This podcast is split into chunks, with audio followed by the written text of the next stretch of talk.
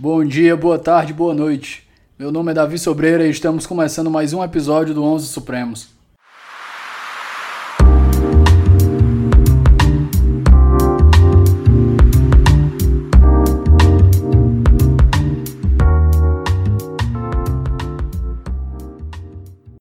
Mais uma conexão Ceará, Ceará São Paulo. Hoje eu converso com um conterrâneo meu, Renato Leite Monteiro, e nós vamos discutir privacidade e proteção de dados pessoais. Renato, por favor, se apresenta para o nosso ouvinte. É, tudo bem, Davi.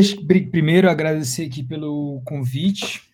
Ah, eu tenho acompanhado aqui alguns episódios do podcast Onze Supremos. É uma honra poder colaborar e uma honra ainda maior a gente poder colaborar com uma iniciativa que é da Terrinha, né? Como você falou aí, eu sou também cearense, sou de Fortaleza, mas estou radicado em São Paulo já tem aí mais de 10 anos.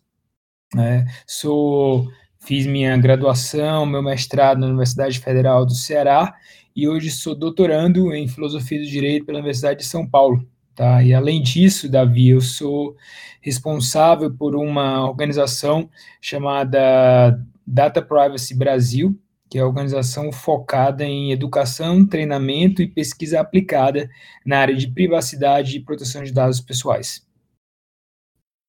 Excelente. Vamos fazendo já um link com essa tua última fala, Renato, e vamos fazer essa diferenciação aqui para quem é leigo, inclusive eu, que tu já estava explicando para mim aqui, vamos diferenciar esses conceitos que estão abrangidos erra, erroneamente sobre o, a, a ideia de segurança de dados, né?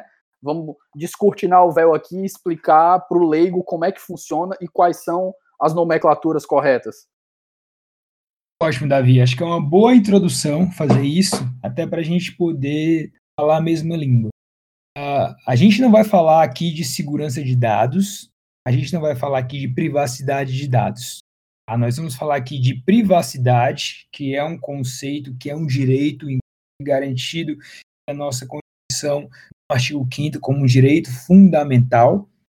Vamos falar de outro direito, que é o direito à proteção de dados pessoais, e na sua forma completa ainda está garantido na Constituição, textualmente falando, a gente vai poder fazer essa diferenciação, esse foi um dos principais pontos de discussão a DIN que questionava a medida provisória 954, que foi julgada, ah, pelo menos a, a, a, decisão liminar, ela foi julgada pelo colegiado algumas semanas no STF. Um outro termo que se escuta bastante é segurança da informação. Esse é um conceito que não deve se confundir. Muito comum quando a gente vai conversar, que não são da área do direito achar, inclusive, que proteção de dados e segurança da informação são a mesma coisa.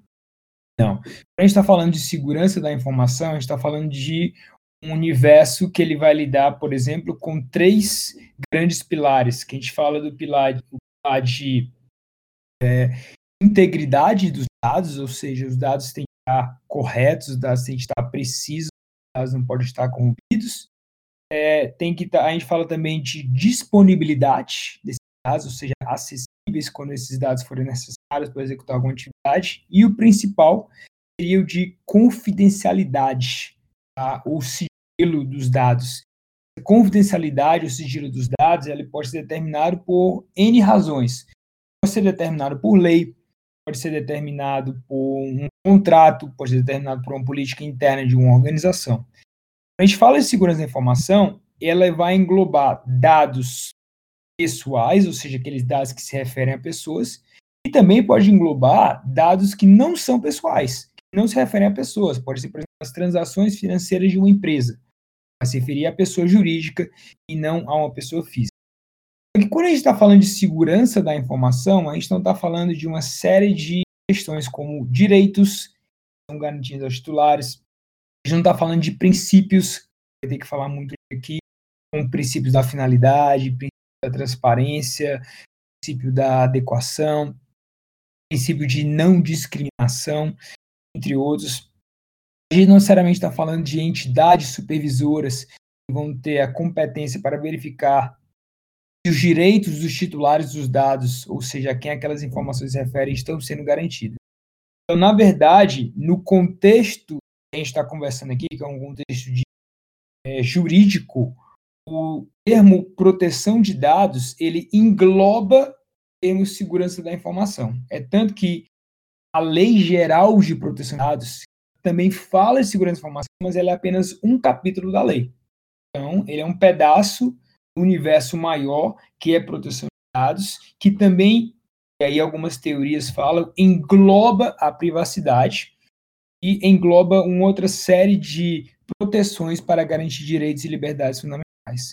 Então, dito aqui segurança da informação, a gente tem que tentar fazer uma diferenciação entre direito à privacidade e direito à proteção de dados pessoais.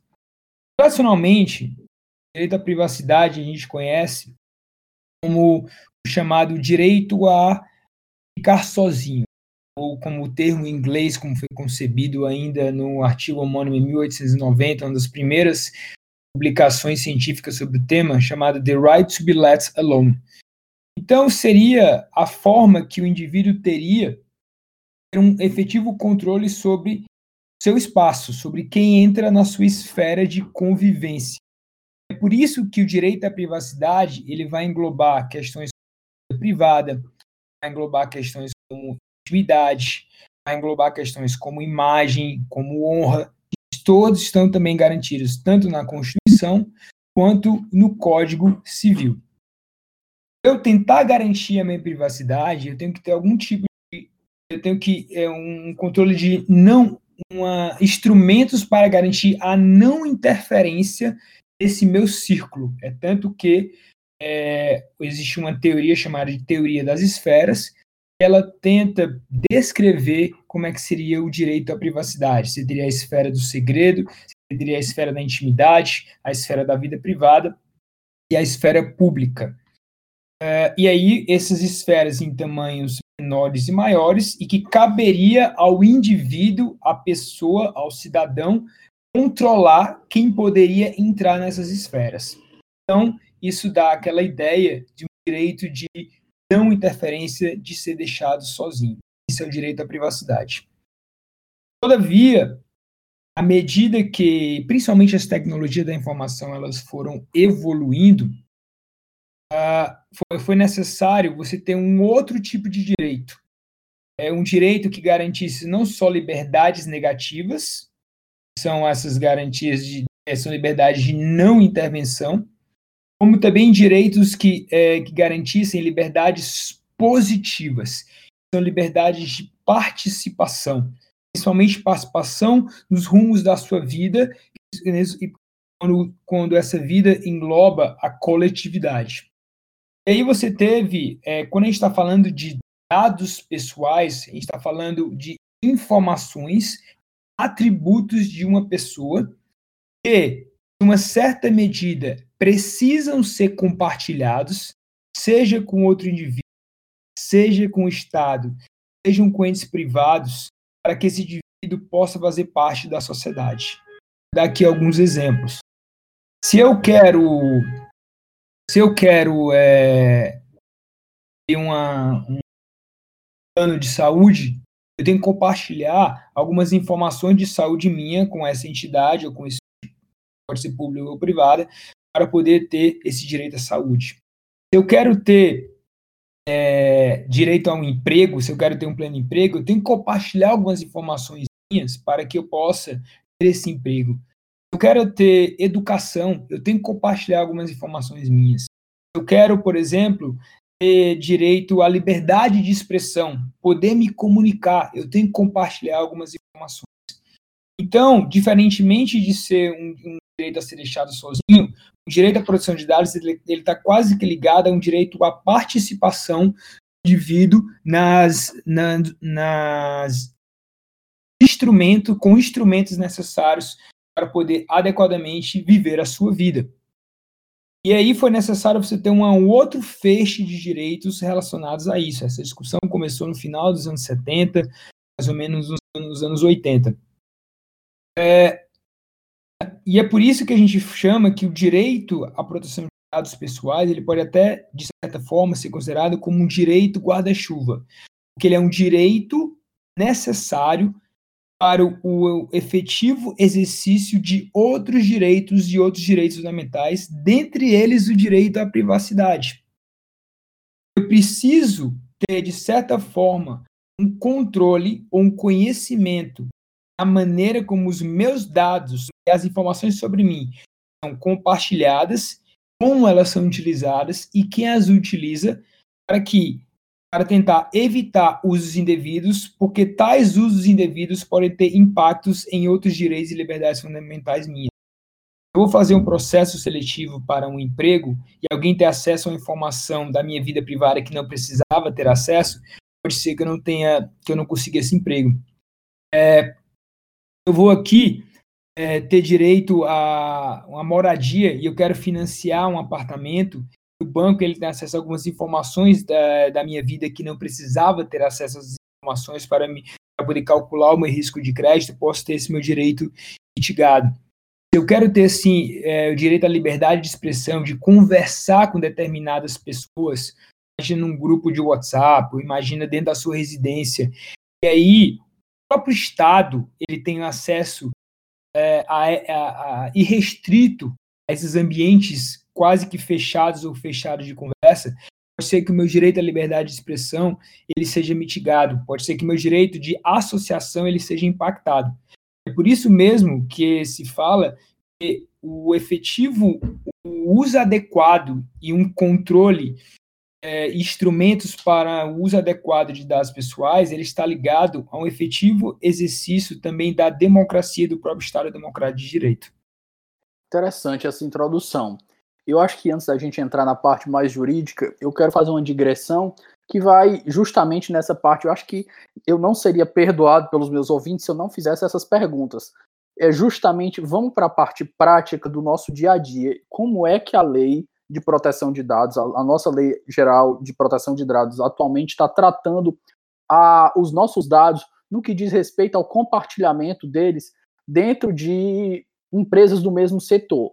Vou te dar um exemplo a gente, eu acho que qualquer cearense aqui da nossa terrinha é constantemente importunado por ligações da Oi, que eu acho que está em recuperação judicial, tentando cooptar novos clientes e tirar clientes da TIM, Vivo, claro, e trazer eles de volta. E eu nunca fui, por exemplo, cliente da Oi. Eu nunca dei essa autorização para o meu número pessoal estar tá sendo utilizado para eles encherem meu saco. Da mesma forma, eu acho que outro exemplo que é talvez até mais invasivo, e eu acho que tu pode dar um, jogar uma luz ainda maior, que é muito mistificado esse conteúdo, que é justamente quando às vezes a gente está do lado do nosso celular e a gente fala alguma coisa e sequer a gente usa uma busca. Eu estou aqui conversando, por exemplo, com a minha namorada e eu converso aqui sobre um hotel que eu quero viajar com ela. E um dia, ou até mesmo no mesmo dia, a gente está aqui no feed numa rede social e pá, aparece uma propaganda do Book sobre o hotel. E você fica lá, meu Deus do céu realmente eu tenho privacidade, realmente meus dados eles estão seguros e até que ponto eles a gente está nessa, nessa situação. Então, como é que hoje juridicamente os dados eles podem ser compartilhados, eles podem ser acessados de acordo com a nossa lei nesse, nessas situações que eu citei, por exemplo? Muito boa pergunta, Davi. Eu acho que antes até de endereçá-las, essa abordagem prática ela é extremamente necessária. Eu acho que adianta nada eu ficar falando aqui que o direito à privacidade é um direito fundamental, o direito à produção de dados é um direito diferente, que também deveria ser considerado direito fundamental, se a gente não colocar isso no dia a dia das nossas vidas e de quem estiver, inclusive, escutando esse podcast. Primeiro, uma lei, a Lei Geral de Proteção de Dados, essa lei que a gente fala, essa lei ela foi aprovada em 2018, tá? ela está para entrar em vigor, ela deveria entrar em vigor agora agosto de 2020, mas devido à pandemia, é, talvez isso se altere, porque as empresas têm que se adaptar a essa lei. Existe um custo e tempo é, envolvido em relação a tudo isso. A gente pode até comentar sobre, isso. Mas essa lei, ela vem ser o marco geral regulatório que visa é, criar um cenário para uso adequado desses dados. Importante entender que essa lei ela não proíbe o uso de dados pessoais, ela não cria empecilhos desproporcionais para uso dos dados pessoais. Ela não vai também é, dizer que eu, usuário, eu, cidadão, eu titular, eu tenho que estar lá autorizando todas as vezes que meus dados pessoais forem utilizados. Ela cria, mas é, o principal instrumento dela seria os, os princípios gerais de proteção de dados pessoais, que são como que um pai nosso para o uso adequado dos dados. Dentre eles, por exemplo, o princípio da finalidade. O princípio da finalidade, ele determina que os dados pessoais só devem ser utilizados para finalidades que são adequadas, proporcionais, que são necessárias e que são do meu conhecimento. Então, pegando os exemplos que você aí, tem uma operadora de telefonia é, que está entrando em contato com você, ou seja, tem o seu número telefônico, você deveria ter, de alguma forma, um certo conhecimento de como ela obteve esse número telefônico, e aí, e se ela tinha legitimidade, não necessariamente estou dizendo que você teve que dar, ter dado um, um consentimento, uma autorização sua, um ok para poder fazer isso, existe uma série de formas para isso acontecer, mas você tem que ter algum tipo de conhecimento como isso acontece.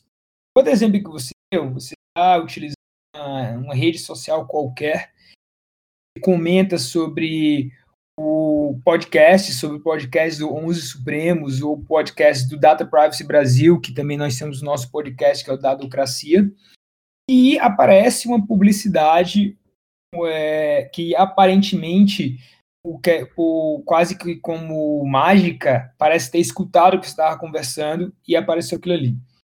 Você deveria ter conhecimento ou formas para obter informação como sua voz ou qualquer tipo de atributo relacionado a você ele foi coletado. Tá? É, essa lei ela traz princípios como da finalidade que eu falei, ele traz princípios como da transparência, traz princípios como da necessidade, determina que as organizações públicas e privadas só podem utilizar os dados que são efetivamente necessários a finalidade, ou seja, na prática, não podem estar coletando todo tipo, todo tipo de dados sobre nós que quiserem, que estão em todos os lugares, sem justificativa plausível, adequada e proporcional. O princípio da segurança, que tem que implementar medidas efetivas de segurança da informação, como nós falamos no começo. O princípio da não discriminação, não podem me sujeitar a práticas discriminatórias proibidas. Como é que isso acontece no dia a dia? Então, infelizmente, é, organizações elas acabam muitas vezes compartilhando dados entre si de uma maneira ilegítima, inadequada. Não vou falar ilícita, porque eu não conheço a forma a fundo a forma como isso é feita. Mas se, por exemplo, você, Davi, recebe uma ligação, uma operadora lhe oferecendo um serviço e você está surpreso porque isso aconteceu, provavelmente você existe algo que deve ser ajustado na forma como o dado foi utilizado. Se você fica surpreso, Davi, que você é, recebeu uma publicidade direcionada com base em algo que você estava conversando com uma pessoa do seu lado, alguma pesquisa que você fez na internet, você deveria, então talvez seja algo inadequado. A Lei Geral de Proteção de Dados, ela traz os instrumentos jurídicos e organizacionais e recomendações técnicas, não traz padrões técnicos, para que as organizações elas possam ajustar essas formas de uso desses dados. Para que elas possam sim utilizar esses dados para essas mesmas finalidades, de uma forma adequada. E essa forma adequada não passa por todas as vezes eu, Renato, eu, Davi, eu, ouvinte, que me dá a minha autorização, porque isso é o que a gente chama de fadiga do, do consentimento fica naquela falácia, aquela utopia que tem uma política de privacidade, uma, de um serviço, eu tenho que aceitar essa política de privacidade, porque senão eu não posso utilizar o serviço. A política de privacidade está lá, só quem lê isso é dois tipos, são dois tipos de pessoas. Ou quem tem que escrever essas políticas, quem é contratado para fazer isso, ou tem que, quem tem que estudar para poder dar aula disso. Né? No caso, eu faço os dois. É, então, é, além disso, são pouquíssimas, raras as pessoas que realmente leem essas políticas de privacidade. E mesmo se lendo discordasse, elas ela, ela, se elas, caso não viesse a dar o seu ok, ela simplesmente não ia poder utilizar a plataforma. Essa lei geral de proteção de dados, ela traz justamente instrumentos para aumentar a transparência, para tentar aumentar o controle do usuário, para poder se opor a essas e outros tipos de práticas. Também traz penalidades que podem ser aplicadas, também traz, é, cria entidades supervisoras que podem verificar se as organizações estão seguindo, estão em conformidade a legislação.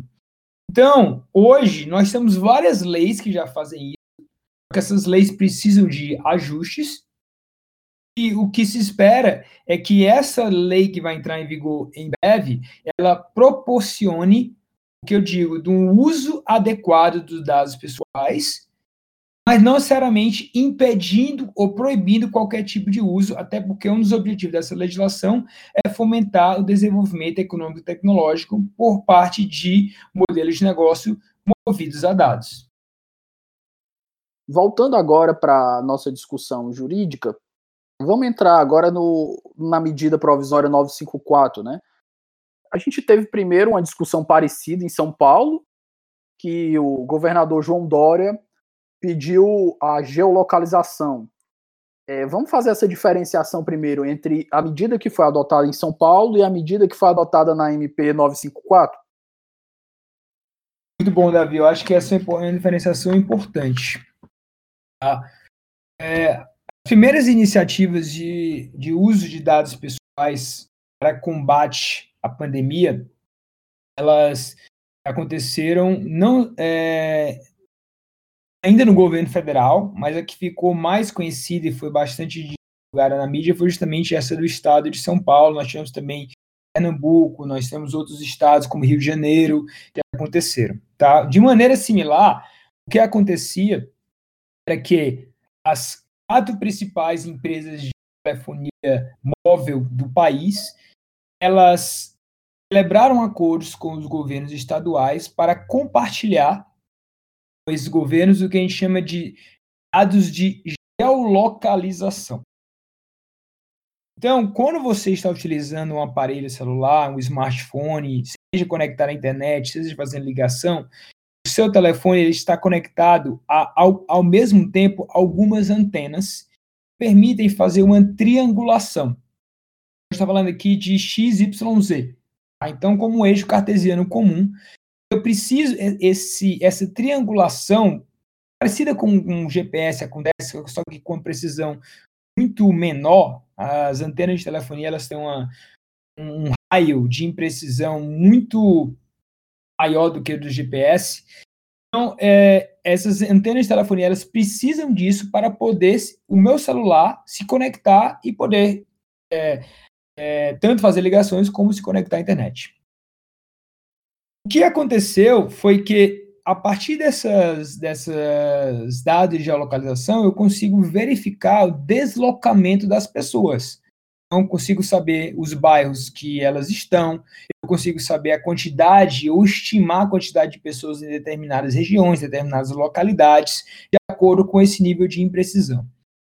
Essas operadoras de telefonia, então, celebraram esses acordos para, não necessariamente elas compartilharam com o governo governos os dados de geolocalização. Na verdade, elas compartilharam mapas de calor.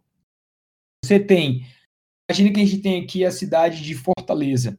E isso está, inclusive, acontecendo para medir o que a gente chama de o, o grau de isolamento social. Você tem o bairro da Bajota. Vamos dizer que em determinado dia, bairro da Bajota, ele, tá, ele tem um mapa de calor que ele está verde ele vai estimar, olha, que nós temos um nível de isolamento social de mais de 50%. Você pega um outro bairro, você pega o bairro, sei lá, do Cocó, tá com amarelo, tá com nível de, isola de isolamento social aí de 40%. E você pega um outro bairro, como o bairro da Água Fria, tem, é, tá vermelho, tem um nível de isolamento social de 20%. Não significa que as operadoras de telefonia, ou muito menos o Estado, sabem quem são as pessoas que estão ali. Na verdade, o que o Estado recebe é somente esses, esses essas porcentagens nesse mapa de calor. Eles vão ter de, determinados números gráficos. é, e que vão dizer se está verde, se está amarelo, se está vermelho, para poder ajudar na formulação de políticas públicas para combate à pandemia. A, polêmica grande, ela, a, teve uma grande polêmica, porque a mídia, principalmente, noticiava estava sendo compartilhado a, a geolocalização, a localização das pessoas, mas não entrava em detalhes na forma como esses dados eles eram compartilhados. Esses dados, eles são compartilhados, que a gente chama de maneira anonimizada. Ou seja, aqueles dados que permitem saber a minha localização efetiva, eles passam por uma, um processo em que são retirados qualquer identificadores únicos, como o meu telefone, como o meu nome, como o e-mail do meu aparelho celular. Esses dados eles estão, então, são agregados em volumetria, como eu falei, de 20%, 30%, 40%, 40%, 50%, e é essa volumetria ela é compartilhada com os governos, os governos possam ter uma ideia da quantidade de pessoas e saber necessariamente quem são as pessoas, não precisam a quantidade de pessoas para determinada região para ajudar na formulação de políticas públicas. Eu vou fazer um lockdown, eu vou fazer um, isolamento rígido, se eu vou ser mais flexível. No caso de São Paulo, das operadoras de telefonia com o governo do estado, foi exatamente isso que aconteceu. O governo do estado, até onde nós temos conhecimento, não recebia nenhuma informação que permitia saber se era o Renato, se era o Davi, se era qualquer outra pessoa, ou um número de telefone, ou qualquer outra informação que, cruzada com outra, pudesse chegar é, facilmente a essas pessoas. Certo. Então, a gente não vê maiores ingerências, maiores invasões dentro dos direitos fundamentais, sobretudo do direito fundamental à privacidade e até mesmo o direito de locomoção, porque as medidas estão sendo tomadas em abstratos, por assim dizer, não estão sendo em concretos. O que é que vai diferenciar essa medida do que foi proposto na, 9, na MP 954? A medida provisória 954, ela determinava que as operadoras de telefonia elas compartilhassem com o IBGE os dados de 200 de mais de 200 milhões de, usu, de usuários que são clientes ativos dessas empresas. Só que os dados, diferentemente dos mapas de calor, os dados que, que seriam compartilhados seriam exatamente o nome das pessoas, o telefone das pessoas, o endereço das pessoas e algumas outras informações, ou seja, as informações cadastrais que essas empresas privadas teriam. Então, efetivamente, essa entidade, o IBGE, ela teria acesso a essas informações. Então, não seria um mapa de calor, seriam caracteres que poderiam me identificar e poderiam chegar a essas pessoas. E isso seria feito com a finalidade da execução do PNAD. Então, a gente sabe que o IBGE realiza o censo. Tá? O censo é, ele é realizado não por, não entrevistando todas as pessoas do país, né? Na verdade, isso é feito por uma amostra estatística, são, na, são 70 mil domicílios, são 70 mil pessoas que são entrevistadas para eu ter o censo, que a gente chama de PNAD, né, que é Pesquisa Nacional por Amostra de Domicílio. O que o governo federal é, é, argumentou é que, devido às medidas de isolamento social para evitar uh, a, infe a, infecção com Covid-19, é, não seria possível que os agentes do IBGE se deslocassem as residências, portanto, seria necessário fazer essa pesquisa por meio de telefone, o que é algo razoável. Só que esses questionamentos, é, e por isso, é, como essas pessoas, como o IBGE não tinha esses telefones, e quem tinha esses telefones eram justamente as operadoras de telefonia, foi requisitado esses dados. Só que alguma, havia uma série de incongruências com relação a isso. Primeiro, se eu preciso de 70 mil, se eu, se eu preciso entrar em contato com 70 mil pessoas para poder realizar meu censo, por que, que eu vou precisar ter acesso aos dados completos de 200 milhões, de mais de 200 milhões de pessoas no Brasil? Né? Então, quando essa medida provisória ela foi publicada, e ela tinha uma série de elementos que traziam questionamentos à sua legitimidade e sua validade, é que foi proposta a DIN no, no STF para questioná-la. Então, faz, endereçando a sua pergunta, a grande diferença é que os, na primeira, no primeiro caso, você tem mapas de calor que não há informações que permitam diretamente ou facilmente identificar as pessoas, como você muito bem utilizou, é algo em abstrato, é algo volumétrico, é algo de porcentagem, enquanto que no caso da medida provisória 954, nós tínhamos os dados das pessoas que seriam integralmente compartilhados com o IBGE. Então, a medida em que pé ficou e que argumentos foram utilizados quando isso se chega ao STF. Eu já imagino alguns, inclusive a gente discutiu aqui, acho que no episódio 9, com o professor Juraci, isso bem por cima, que numa visão até alexiana de um conflito de direitos fundamentais, a gente tinha que passar pelo, pelo critério da, da dos três critérios da proporcionalidade, né?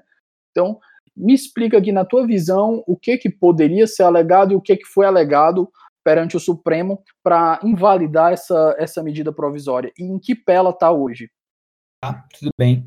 Então, é, quando foi é, assim que essa medida provisória ela foi publicada, foram na verdade propostas seis ações contra ela. Elas as, as ações foram aglutinadas no STF e a ministra Rosa Weber ela deu a liminar de imediato, suspendendo seus efeitos. E o que nós tivemos no na semana, na, algumas semanas atrás, foi justamente que o Pleno julgou né, a validade dessa medida liminar e ela foi confirmada. Então, hoje nós temos a liminar que suspendeu os efeitos. Quais foram os principais argumentos apresentados? Tá?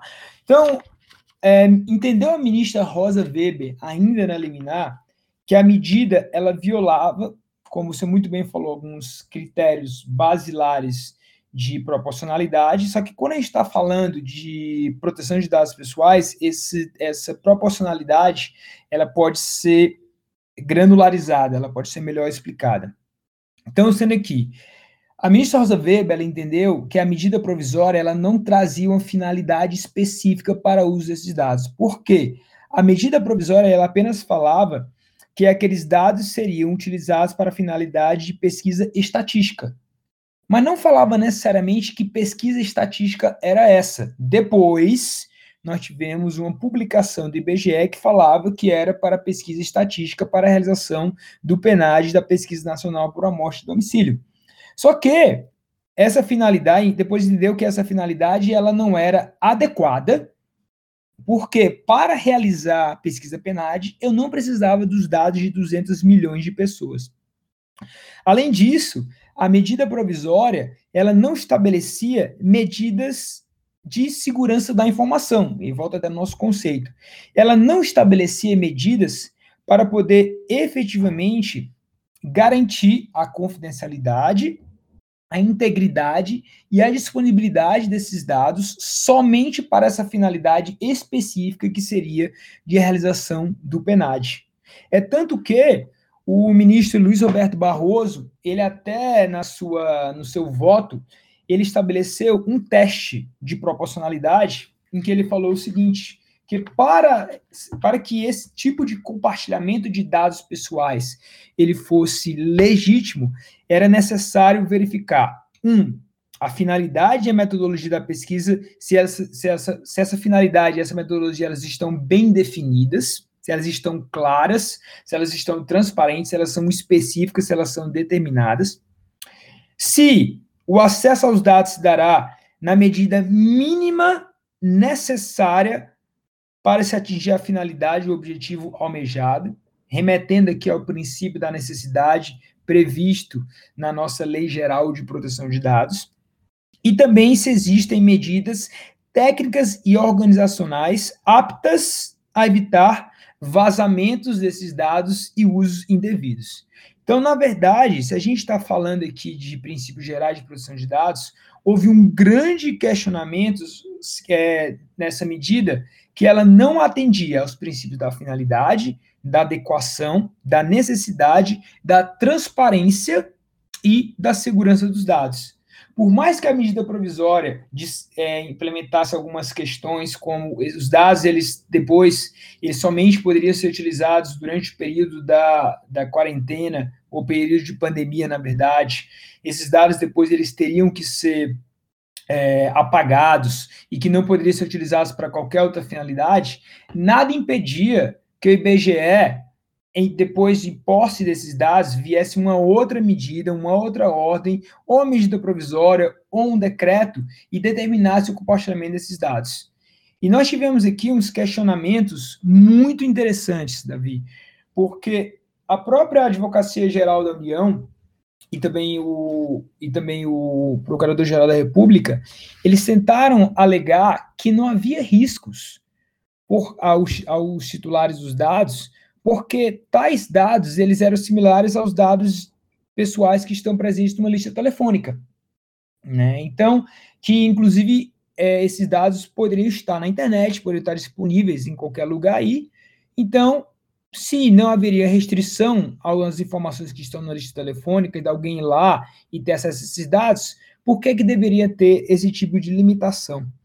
Tá? E aí, é, os ministros e a própria ministra Rosa Weber foi muito isso, o ministro Luiz Fux também foi muito, é, foi muito pontual nesse sentido, né, que é, não se pode comparar essa situação com a medida de uma lista telefônica, principalmente devido ao avanço tecnológico das últimas décadas. Né? E eles disseram que, devido a esse avanço tecnológico, hoje por meio dessas informações, que podem ser agrupadas com outras informações, é possível formar um quadro muito preciso da personalidade de uma pessoa, se, é, sem que ela, essa pessoa ela possa efetivamente controlar a sua exatidão, possa controlar o, o que é feito, os usos desses dados, e, esse, e esses usos eles podem inclusive se voltar contra essas pessoas e limitar outros direitos e liberdades fundamentais suas, né? Então a gente tem vários, é, até vários exemplos como podem colocar. Então hoje até o, o professor Danilo Doneda, que ele é, participou, ele mencionou que hoje o seu número de telefone e seu CPF, eles são simplesmente números, eles passam muitas vezes a ser logins. Eles são logins em diversas plataformas. A exemplo de, plata, de é, aplicativos é, que, que permitem os cidadãos ter acessos a, a serviços públicos, que permitem ter acessos a, a apps populares, como nós estamos tendo agora de benefícios. Então, por meio disso, nós tivemos o caso, por exemplo, até do ministro, ex-ministro Sérgio Moro, que por meio de um telefone dele foi possível hackear a sua conta e ter acesso a informações confidenciais. Nós temos vários questionamentos agora que podem ter é, haver o disparo de mensagens é, em massa, e aí até o próprio ministro Luiz Fux remeteu ao caso Cambridge Analytica, um caso antigo, em que se questiona que houve o disparo em massa de, de, de mensagens por meio de, é, através inclusive de números de telefone, e que isso pode ter influenciado determinados pleitos eleitorais. Então, esses questionamentos foram trazidos. Nós, do Data Privacy Brasil, nós tivemos a oportunidade de fazer parte do julgamento, nós participamos como amigo escuro, o professor Bruno Bione, que eu, junto com eu e ele, fundamos a Privacy Brasil, pudemos participar nessa medida e, entre outros pontos, apontamos todas essas irregularidades. Renato, é interessante. Vou fazer um link final antes da gente partir para as indicações culturais de leitura aqui. Tu falou da Cambridge Analytica, né? O, tem um filme que meio que ilustra bem o que aconteceu, pelo menos no Brexit, que é o nome do filme é Brexit, que é com Benedict Cumberbatch, né? O que o cara que fez o Doutor Estranho, que está entre os mais famosos. E eles mostram como eles usaram, não sei se chama micro-targeting, né? Eles usam. É, a, eles pegam informações das pessoas naqueles testes, né? Responda 10 perguntas e descubra qual Vingador você é. A pessoa vai lá achando que é uma brincadeira, que tá perdendo uma tarde e tá lá enchendo, enchendo o computador, um computador, um computador de alguém com os seus dados pessoais, com respostas que você acha que você tá dando sobre você que até que não dizem muito, mas eles conseguem processar aquelas informações de uma forma para fazer um perfil social e às vezes político seu. Então, vamos entrar nessa parte para tu explicar melhor como é que isso funciona para o ouvinte, por favor, Renato? Claro, claro. Então, é...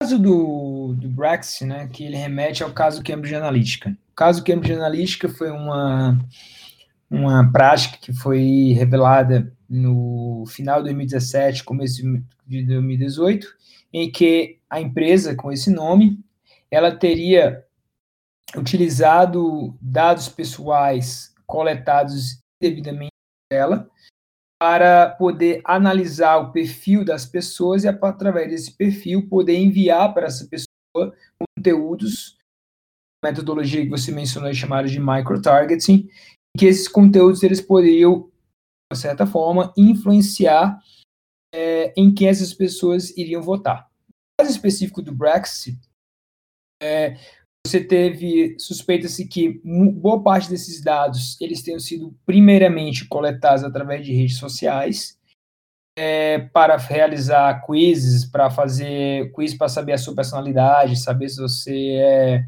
divertido, para saber se você é alegre, para saber se você é uma pessoa social. E digas de passagem, todo mundo respondendo livre espontânea vontade, né? Apesar de no fundo não saber, não saber que qual é a intenção final do, do daquele tipo de brincadeira que a pessoa está participando. É importante mencionar nesse caso, Davi, que a, a pesquisa inicial, a coleta inicial, ela foi ok. Ela estava ok. A pessoa sabia que aquela coleta ela ia ser feita para que fosse analisada a sua personalidade, até mesmo uma, de uma pesquisa acadêmica foi do Alexander Kogan. Veio esse pesquisador e foi depois contratado por essa empresa, a, essa empresa de Cambridge Analytica, e ele, de posse desses dados, passou a utilizar esses dados para, para uma outra finalidade. Finalidade que não era do conhecimento das pessoas que haviam completado aquele quiz. Então, até fazendo uma analogia aqui com o que poderia acontecer no caso do IBGE, que o Alexander Kogan, esse pesquisador, uma vez na posse desses dados, ele utilizou para as outras finalidades, inclusive tinham finalidades eleitorais. Imagina, por exemplo, de uma entidade como o IBGE, na posse dos dados de 200 milhões de pessoas, houvesse um vazamento desses dados, ou então houvesse um decreto que determinasse o compartilhamento desses dados com uma outra entidade. Imagina uma agência de inteligência do governo que pudesse, através disso, juntar essas informações com outras disponíveis em outros lugares, como na internet, outras locais. O caso da Cambridge Analytica. Cambridge Analytica, através dos dados que foram coletados originalmente quiz, eles foram agregados com outros dados disponíveis em outras bases de dados, e através disso foi possível traçar um perfil comportamental preciso de uma grande quantidade de pessoas, na verdade, de mais de 50 milhões de pessoas, Pode dizer, ó, essa pessoa tem tendência a votar mais no partido A, no partido B, ela é mais de direita, ela é mais de esquerda, ela tem, ela tem tendência a votar mais no candidato A, no candidato B. Aí... É, eu, eu, vi, eles detalham até mais, eu acho que no filme eles dizem, ah, a pessoa tal, ela reclama muito de imigração, ah, essa daqui fala de trabalho, essa daqui fala de distribuição de renda. Uhum. Isso é possível, né? Então eu consigo, foi exatamente isso que os ministros do Supremo Tribunal Federal, eles falaram que através dessas informações, hoje é possível você ter um que eles chamavam, é, e eu vou até ler ipsis literis aqui, tá? É, formar um quadro completo da personalidade relativamente a uma pessoa. Né? Então você consegue fazer isso e para uso de, de, diversas finalidades. Você pode desde fazer isso para tentar influenciar em que é, é, algo que a pessoa vai comprar na internet, ela vai comprar uma viagem, se ela vai comprar uma roupa, ou até a comida que ela vai comprar, ou até mesmo em quem efetivamente ela vai votar. E isso é feito, e isso passa a ser inadequado quando isso for feito de uma maneira totalmente não transparente e de uma forma que o titular desses dados, ou seja, a quem eles se referem, ele não possa ter uma maneira de controlar tudo isso ou de poder se opor a práticas que são inadequadas, né? E já que você tá, a gente está falando aqui de uma de doutrinadores clássicos de direitos fundamentais, como Alexi, é importante remeter até o que Hannah Arendt fala, né? Então, Hannah Arendt falava que a condição humana, né, no seu livro A Condição Humana, está ligado aos usos e abusos dos signos da nossa identidade, da nossa personalidade. Então, ela, ela retrata muito bem no seu livro A Condição Humana que, através de alguns atributos que são relativos a nós, se esses atributos forem de conhecimento ou forem utilizados de forma indevida, isso pode impactar a nossa condição humana. E é isso que está falando, de uma, e a Hannah Arendt, ela fala justamente que tais é, direitos para garantir uma, um uso adequado desses atributos, eles devem ser não, eles devem ser garantidos não só ao indivíduo, mas também à coletividade. E aí é que você tem também o direito à proteção de dados pessoais, que não é só um direito individual, ele é um direito coletivo. E aqui a gente entra até o, o, o talvez o principal ponto do julgamento do STF que permeia todos esses casos, do caso Cambridge Analytica, permeia o caso do, do da rede social que escuta as suas conversas, permeia a ligação que você que você recebe disso, permeia a Lei Geral de Proteção de Dados Pessoais, e que foi argumentado no julgamento lá, é que além de se garantir o direito à intimidade, à vida privada, à honra e à imagem, deveria ser garantido o direito é fundamental a proteção de dados pessoais, principalmente na sua esfera coletiva. Ou seja, um direito fundamental para que os indivíduos tivessem formas efetivas para poder ter um, um, conhecimento na maneira como seus dados são utilizados para, caso haja um uso indevido ou um uso que possa desproporcionalmente impactar seus direitos e liberdades fundamentais, ele possa se opor ou para que um ente é, do Estado ele possa supervisionar e também tentar evitar esses usos indevidos. Numa perspectiva assim de living constitution, né, a gente poderia dizer então que o, o, a proteção de dados ela é só mais uma vertente da privacidade que, que, que derivou da, do, do princípio do direito à privacidade que surgiu com as novas tecnologias e que vai provavelmente ser superado o outro no futuro, vai vir algo para aperfeiçoar isso. Eu vou discordar um pouco de você, Davi. Me permitir. Na verdade, o direito à proteção de dados pessoais, ele não é ele não é como o direito à privacidade, né? Ele pode ter evoluído, foi uma, foi uma necessidade que foi verificada com o advento das tecnologias, mas eles são direitos é, independentes e autônomos. É tanto que, se a gente pegar a Carta de Direitos Fundamentais da União Europeia, no seu artigo 7, ela garante o direito fundamental à privacidade, o direito à família, o direito à honra, o direito à vida privada, como está garantido na nossa Constituição, no seu artigo 5 inciso 10 e 12, e no artigo 8 ela garante um direito autônomo e independente à proteção de dados pessoais, justamente porque os dois direitos visam proteger liberdades diferentes. Um é a liberdade negativa, a liberdade de não intervenção, a liberdade de estar sozinho, e o outro são liberdades positivas, liberdades de participação. Direitos que o Estado tem que garantir ao indivíduo e são maneiras efetivas desses direitos serem exercidos. Então, o que se, o que se tentou e que vários ministros concordaram no julgamento do STF, é da necessidade de se, cate de se categorizar o direito à proteção de dados pessoais como um direito é, fundamental, é, independente e autônomo. Inclusive, hoje nós temos uma, uma PEC, né, uma proposta de emenda provisória, a PEC 17, que já está em votação no Congresso Nacional, em votação avançada, que visa justamente incluir no artigo 5 esse direito independente e autônomo à proteção de dados pessoais. Interessante. Renato, é, numa perspectiva prática, digamos que a gente tivesse aquele caso da Cambridge Analytica aqui no Brasil, na eleição de 2014, 2018, que é quando a, a lei de proteção de dados ainda não estivesse em vigor, né? Até onde você me disse, no, até onde você disse, realmente ela não está em vigor ainda, correto?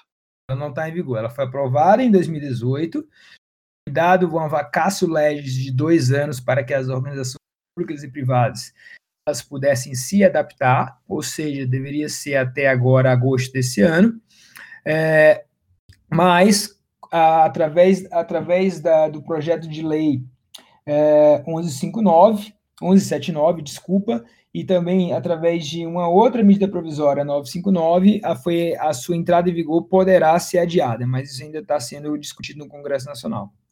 Digamos que a gente tivesse tido um problema do caso Cambridge Analytica aqui. Como é que a gente resolveria esse problema? Até que ponto o que eles fizeram seria ilegal se a gente tivesse sido aplicado numa eleição daqui? Como a gente poderia reverter eventuais problemas? Como a gente poderia lidar com eventuais problemas sem a nossa lei de proteção de dados vigentes? E como ela, a lei de proteção de dados nos protegeria do que eles fizeram? Legal. Ótima pergunta, Davi. Na verdade, a Cambridge Analytica estava atuando, inclusive ela estava é, com pessoa jurídica constituída no Brasil em 2018, né, inclusive na, na Avenida Faria Lima, em São Paulo, para quem conhece. Ela tinha feito parceria com uma outra organização no Brasil, e um dos motivos, isso em maio de 2018, que levou à aceleração na votação da Lei Geral de Proteção de Dados, era justamente é, a, o argumento levantado pelos deputados e senadores de que era necessário, diante de tais ameaças, ter instrumentos, tanto regulatórios quanto estruturais, para garantir o uso adequado desses dados. Uma das, uma das é, dos principais é, resultados ou consequências da Lei Geral de Proteção de Dados é a criação da chamada Autoridade Nacional de Proteção de Dados Pessoais, que seria uma nova entidade reguladora, né, em que ela teria competência ampla para supervisionar todos os setores da sociedade, público e privados, para verificar se as organizações elas estariam respeitando a, a, as previsões da lei geral, que é a Lei 13.709 de 2018, dentre eles os seus 10 princípios gerais que a gente já mencionou. Então, partindo aqui de um pleito eleitoral, tanto a Autoridade Nacional de Proteção de Dados, quanto as outras autoridades que podem aplicar a legislação, como, por exemplo, o próprio Tribunal Superior é, Eleitoral, poderiam se valer desse novo plexo regulatório, desse novo é, menu é, para legitimar ou, ou considerar ilegítimos os dados, para verificar se as práticas que estão sendo é, aplicadas, elas estariam adequadas, para então ou proibi-las ou então determinar medidas de ajuste. E outra pergunta que fica, se, se a gente, mas, mas no caso, se não tivesse, como é que a gente ficaria a situação se a gente tivesse visto uma situação que a gente não tem lei de proteção de dados, que basicamente ela não tinha vigência, ela não podia ser aplicada, como é que a gente ficaria? A, os atos da Cambridge Analytica de fazer micro-targeting e conseguir informações via Facebook, via Twitter, etc., seriam ilegais? É, sim, também seriam consideradas ilegais, porque apesar da gente ter essa nova lei, não é que a gente vive uma, um gap de leis, não é que não existem leis de proteção de dados. Na verdade, existem hoje, só no âmbito federal, mais de 50 leis que, direto e indiretamente, lidam com a matéria de, de tratamento de dados pessoais ou uso de dados pessoais. A questão é que muitas vezes essas leis elas não conversam entre si, elas, é, elas, elas trazem é, conflitos, elas trazem gaps, elas trazem lacunas, e você tem setores também que acabam estando, estando no total apagão regulatório. Então, a prática da Cambridge Analytica, principalmente porque ela era realizada através da internet. Nós temos uma lei específica para isso, que é o Marco Civil da Internet, que tem inclusive um sistema mais rígido que a própria Lei Geral de Proteção de Dados Pessoais. Então, sim, é, a lei, é, essas práticas, como dessa empresa, continuariam sendo consideradas inadequadas, é tanto que ela passou por investigações.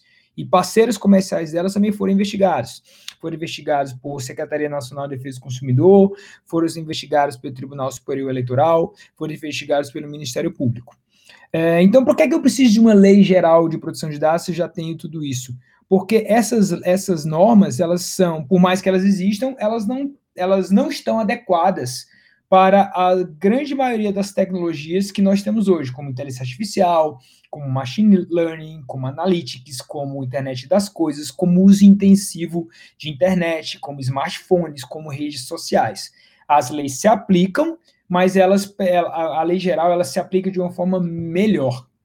Então, é, você teria instrumentos regulatórios, só que com a lei geral você tem instrumentos regulatórios que são mais adequados. Entendi. E para finalizar, você falou aí de, um, de uma autoridade geral de proteção de dados. É, me, me causa, como liberal, já, eu já fico alerta quando eu escuto essa palavra, autoridade geral. Então, eu penso logo, né? Quem vigia os vigilantes? Que tipo de poder essa autoridade geral de dados tem na hora de investigar se as empresas estão cumprindo com a lei de proteção de dados, se na hora dela fazer essa fiscalização, ela tem acesso ao, aos dados que as empresas guardam?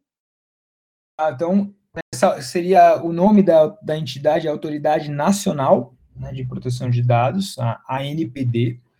Ela tem amplos poderes de investigação, claro, com o devido processo legal, procedimento administrativo, como qualquer um que fosse.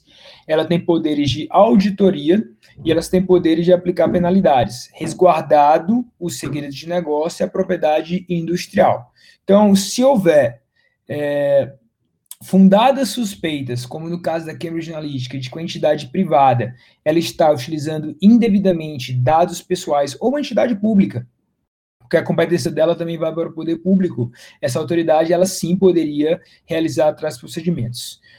Se você, é uma, se você tem uma visão liberal, uma visão liberal, ela, ela tem, muitas vezes, ela levanta a bandeira de que não precisa de regulação, ou que é, é, essas estruturas burocráticas, elas vêm a engessar os modelos de negócio, até a própria economia.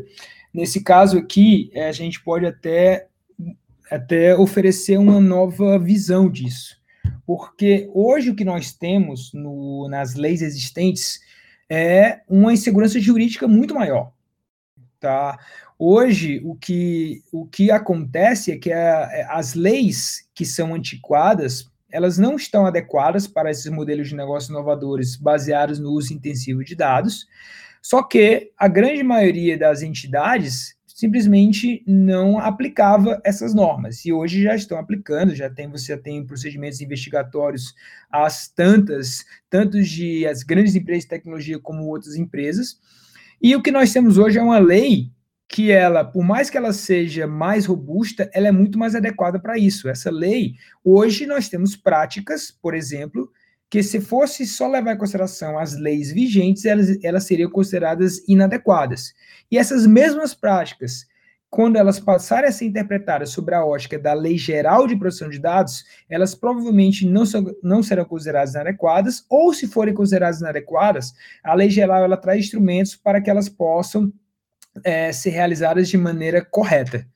E é tanto que você tem que, é, quando essa lei ela estava em votação no Congresso Nacional em junho, julho de 2018, nós tivemos mais de 100 entidades privadas, como as grandes empresas de tecnologias, que assinaram abaixo assinado em favor da regulamentação. Porque essa regulamentação, ela traz efetivos, é, eu vou repetir aqui a palavra instrumentos, para fomentar a inovação, desenvolvimento econômico e tecnológico. Vamos para o nosso bloco final, que é algumas indicações de leitura para quem seja curioso e queira se aprofundar mais no assunto. O que, que você recomenda? A primeira recomendação que eu faço aqui para as pessoas tá, é o livro do professor Bruno Ricardo Bione, tá? Não é porque ele é o fundador do Data Privacy Brasil junto comigo, mas é porque ele, na minha visão, é um dos principais autores da temática no Brasil. Então, o nome do livro é Proteção de Dados Pessoais, a Função e os Limites do Consentimento, editora Gem Forense, tá? Ele está na segunda edição. É um livro que está disponível em todas, os, é, em todas as plataformas online, as livrarias, você pode comprar.